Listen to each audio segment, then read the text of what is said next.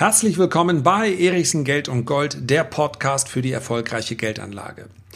Ich bin Lars Erichsen und heute geht es um die spannende Frage, ob die Apple-Aktie, die momentan um 175 US-Dollar herum notiert, ob die Apple-Aktie eher 140 oder 310 US-Dollar wert ist.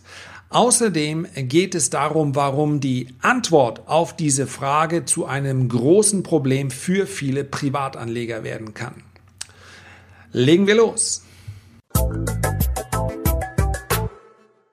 Phasenweise war Apple das teuerste Unternehmen der Welt und zu Recht. Denn die Kundenzufriedenheit bei Apple ist so hoch wie bei keinem anderen Unternehmen auf diesem Planeten.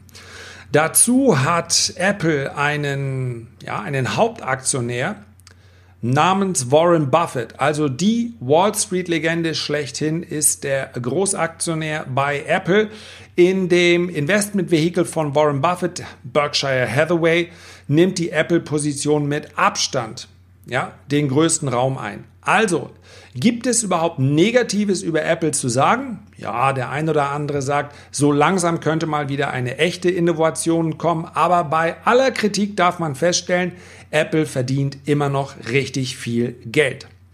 Wir werden gleich an, uns anschauen, dass die Apple-Kursziele beziehungsweise die fairen, der faire Wert aus Sicht vieler Analysten zwischen 140 Dollar und ungefähr 310 US-Dollar liegt.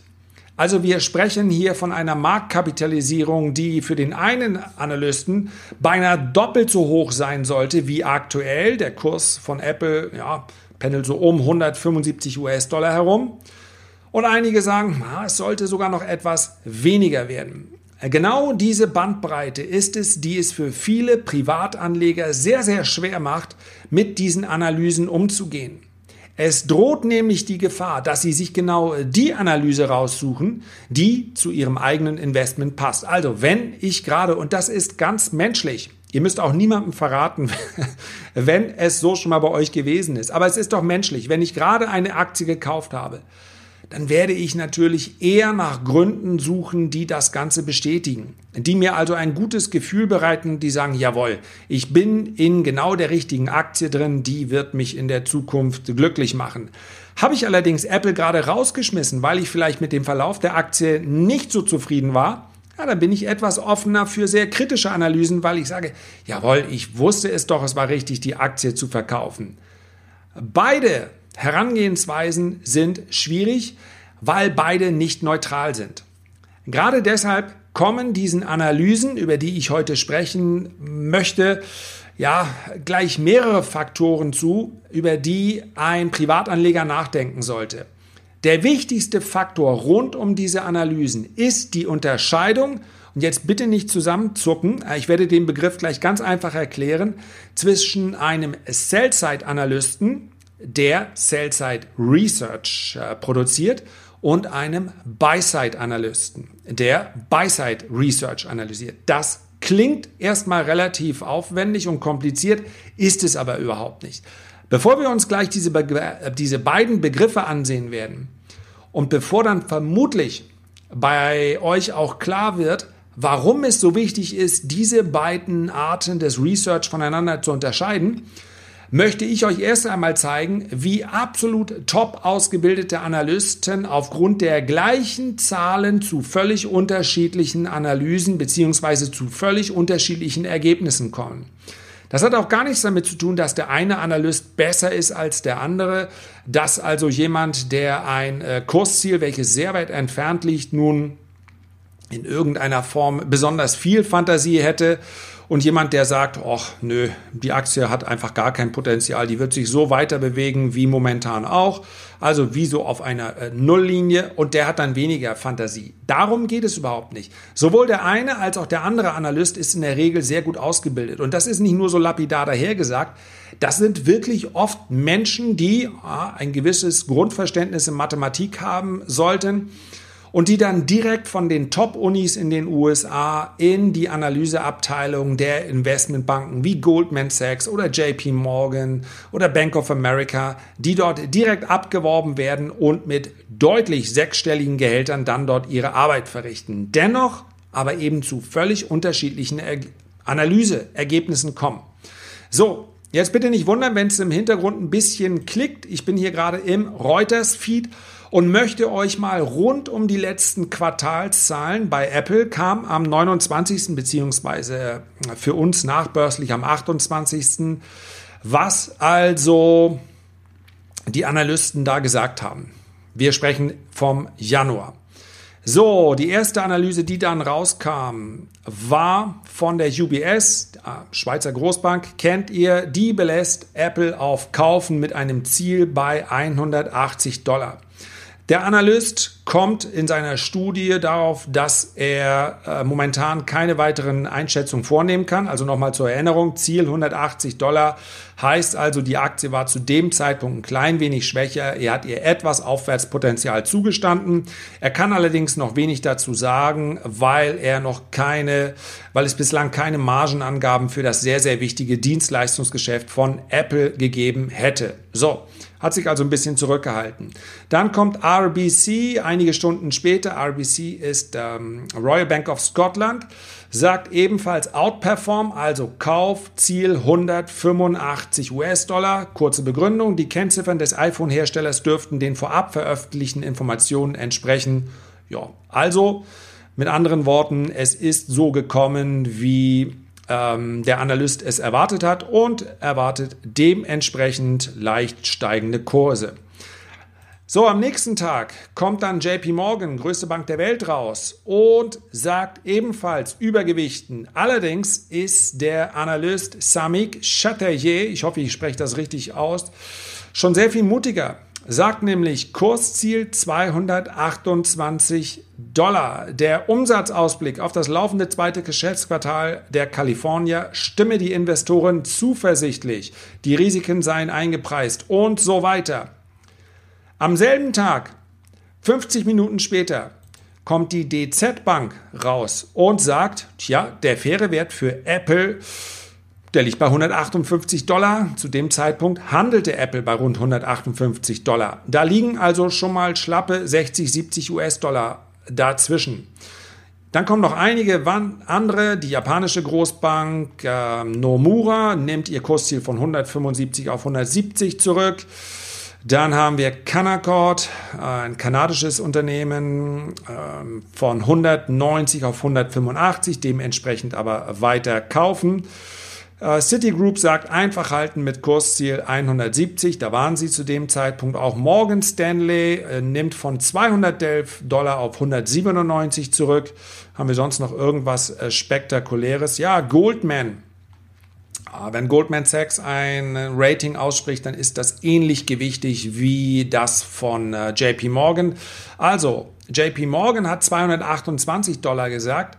Die gleichen Experten nicht die gleichen, sondern mit gleicher Ausbildung in der Regel, sagen Apple neutral Ziel 140 US-Dollar. Also eine ganz große Diskrepanz. Aus Sicht von Goldman müsste also die Aktie ähm, oder beziehungsweise das Unternehmen deutlich, deutlich bessere Zahlen vorlegen, um das Kursziel von JP Morgan, welches aber am selben Tag ausgegeben wurde, zu rechtfertigen.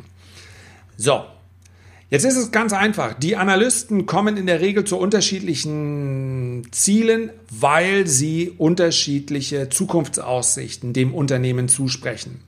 Ja, sehr beliebt für solche Analysen sind sogenannte DCF-Modelle, also Discounted Cashflow. Achtung, auch nicht so kompliziert, heißt einfach nur, das, was das Unternehmen in Zukunft verdient, das diskontiert man mit dem aktuellen Zinssatz, um dann auf ein Kursziel heute zu kommen.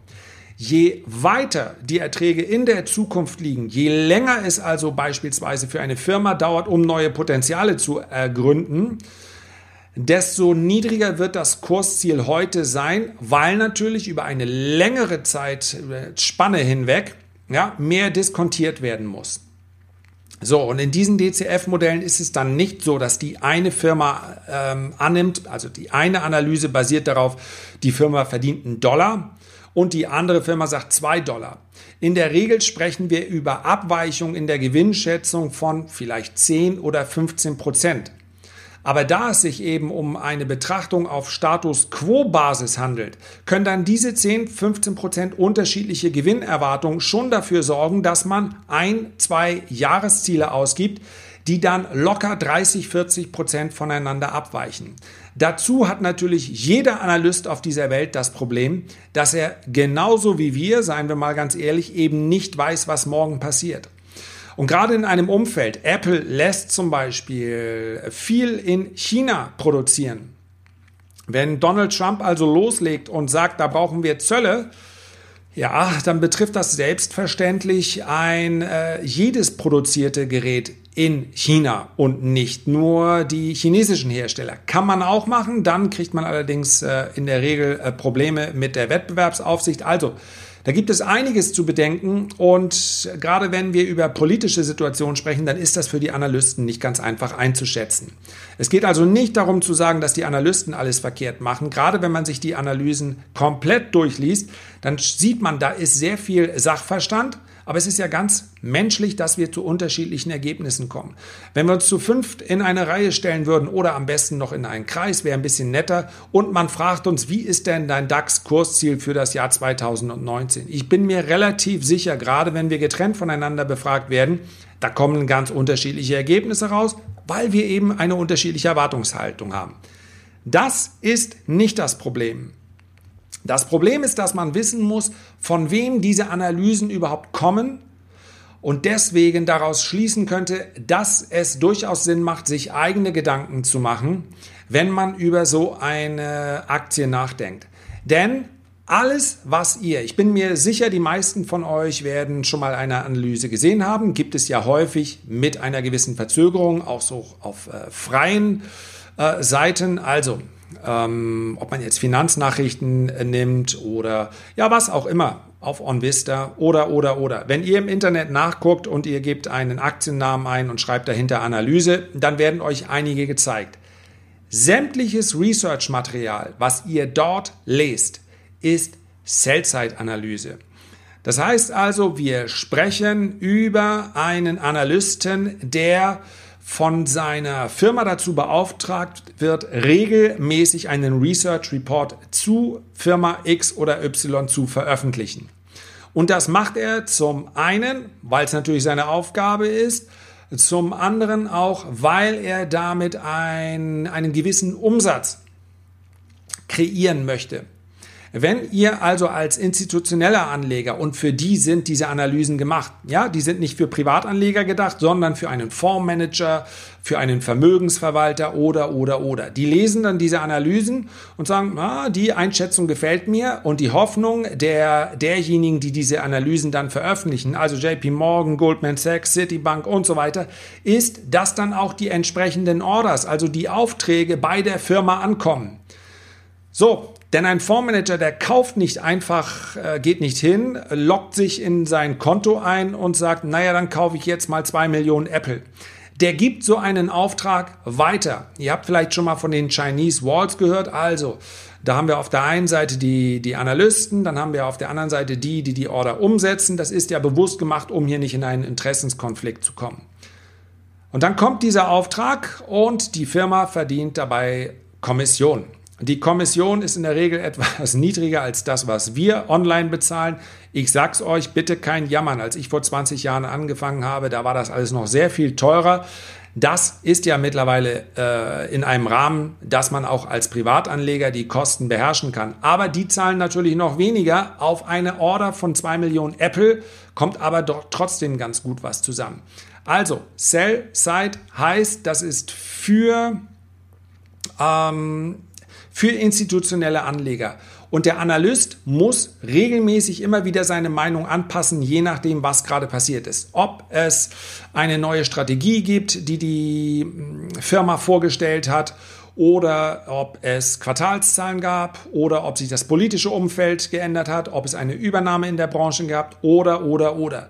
Dieser Sell-Side-Analyst hat also in der Regel eine, eine ganze Reihe von Firmen, die er immer wieder untersucht. Normalerweise aus, dem, aus derselben Branche. Es gibt also Analysten, die konzentrieren sich auf die Autobranche, dann gibt es Analysten für die Softwarebranche und, und, und. Und diese Firmen werden von denen immer wieder besprochen, immer wieder diese ähm, Modelle angepasst und dann das entsprechende Urteil auch preisgegeben. Deswegen ist es auch ganz normal, dass es natürlich auch häufiger mal zu einem Ergebnis kommt, einfach weiter halten. Es hat sich nichts verändert, denn eine Analyse kann nicht zwangsläufig immer spektakulär sein. Das heißt, diese Analysen, die sind, ja, ich will nicht sagen mit Vorsicht zu genießen, aber der, ja, der, der Nutzen für den Privatanleger, der ist überschaubar, weil da doch eine Menge äh, unsichere Faktoren drin sind. Ja, das ist letztendlich arbeitet er mit den gleichen, mit den gleichen Fakten, die ihr auch bekommen könnt. Der schaut sich die Zahlen an, der schaut sich den Wettbewerb an und, und, und. Ganz anders und daher auch wesentlich interessanter und, wenn ich es mal so sagen darf, werthaltiger ist Buy-Side Research. Das heißt also, der Buy-Side-Analyst, der wird für Kunden tätig. Wenn also beispielsweise ein Vermögensverwalter, eine äh, Investmentfondsgesellschaft, ein Pensionsfonds oder so weiter, das, die alle gehören zur Buy-Side. Wenn die also eine Analyse zu einer bestimmten Firma oder zu einer, ähm, zu einer bestimmten Branche möchten, dann gehen sie hin zum Buy-Side-Analysten und sag, bitte schau dir das genau an. Du kennst mein Risikoprofil, du weißt, was ich suche, Du weißt auch, dass ich erst Firmen ab einer bestimmten Marktkapitalisierung kaufen kann oder, oder, oder. Oder der Auftrag kann auch lauten, such mir bitte kleine Firmen raus, die momentan noch mehr oder weniger unter dem Radar durchlaufen. So, das alles ist möglich. Das kann der Sell-Side-Analyst nicht, denn der veröffentlicht, um es mal ganz lapidar zu sagen, in die ganze Welt hinaus. Das Buy-Side-Research bekommt nie jemand anders zu Gesicht, außer derjenige, der es in den Auftrag gegeben hat. So, nun habe ich ähm, einfach durch, durch Bekanntschaften, das ist ja kein, ähm, kein Geheimnis, gelegentlich auch schon Buy-Side Research gesehen. Und ich kann euch sagen, das ist sehr ausführlich. Das ist ähm, vor allen Dingen interessenunabhängig. Das heißt also, der Buy-Side-Analyst, der wird unabhängig von seinem Ergebnis bezahlt. Bei einem Sell-Side-Analyst, der eine Analyse nach der anderen raushaut, auf die aber schlicht und einfach gar nichts passiert. Also, wo sich der Markt dann irgendwann sagt oder wann sich die entsprechenden Parteien, die für Aufträge sorgen könnten, sagen, oh ja, spannend ist das nicht, dann kommt irgendwann mal der Sell-Side-Analyst, der also dem Vertrieb der Firma zugeordnet ist, ja, dann wird man den vielleicht auch mal ansprechen und sagen, du, also just for fun machst du das hier nicht. Eigentlich möchten wir, dass du dann im Anschluss da ein bisschen Order Flow generierst. Der Buy-Side-Analyst hat dieses Problem nicht. Diese Unterschiede solltet ihr kennen. Zusammengefasst einfach mal, nehmt das Research, was ihr so seht, nehmt es bitte nicht zu ernst. Das kann sich von heute auf morgen sehr schnell ändern. Der Analyst ist unter Druck, etwas rauszubringen. Und wenn ihr sagt, Buy-Side Research, wo finde ich denn das? Da möchte ich einfach mal darauf hinweisen, dass ich im Erichsen-Kanal auf YouTube, der Kanal heißt Erichsen Geld und Gold, auch immer mal wieder meine eigene Meinung, genau wie hier zum Besten gebe, auch mal über einzelne Aktien. Ich habe beispielsweise in den letzten Wochen habe ich über TUI gesprochen, über Gold spreche ich oft, über den DAX spreche ich häufiger. Und es ist insofern Buy-Side, weil aus meiner Sicht überhaupt kein Interessenskonflikt besteht. Das heißt, ich sage ganz klar, wenn ich in der Aktie investiert bin, in der Regel ist es auch keine Empfehlung, wenn ich da tätig werde, sondern ich schicke euch das, weil ich meine Meinung gerne mit euch teile und bin dort selbstverständlich auch für Kommentare offen. Soweit also heute zu Apple und zu dem Unterschied zwischen Buy-Side und Sell-Side Research. Herzlichen Dank für deine Aufmerksamkeit. Wenn dir der Podcast gefallen hat, dann freue ich mich über eine gute Bewertung. Außerdem abonniere am besten den Podcast. Beim nächsten Mal geht es nämlich um Tesla und meine These, dass auf Sicht der nächsten drei, vier Jahre Volkswagen, ja genau, die Volkswagen, die in den letzten zwei Jahren so unter Beschuss gewesen ist, dass das durchaus die bessere Wahl sein könnte. Bis zum nächsten Mal. Ich freue mich drauf.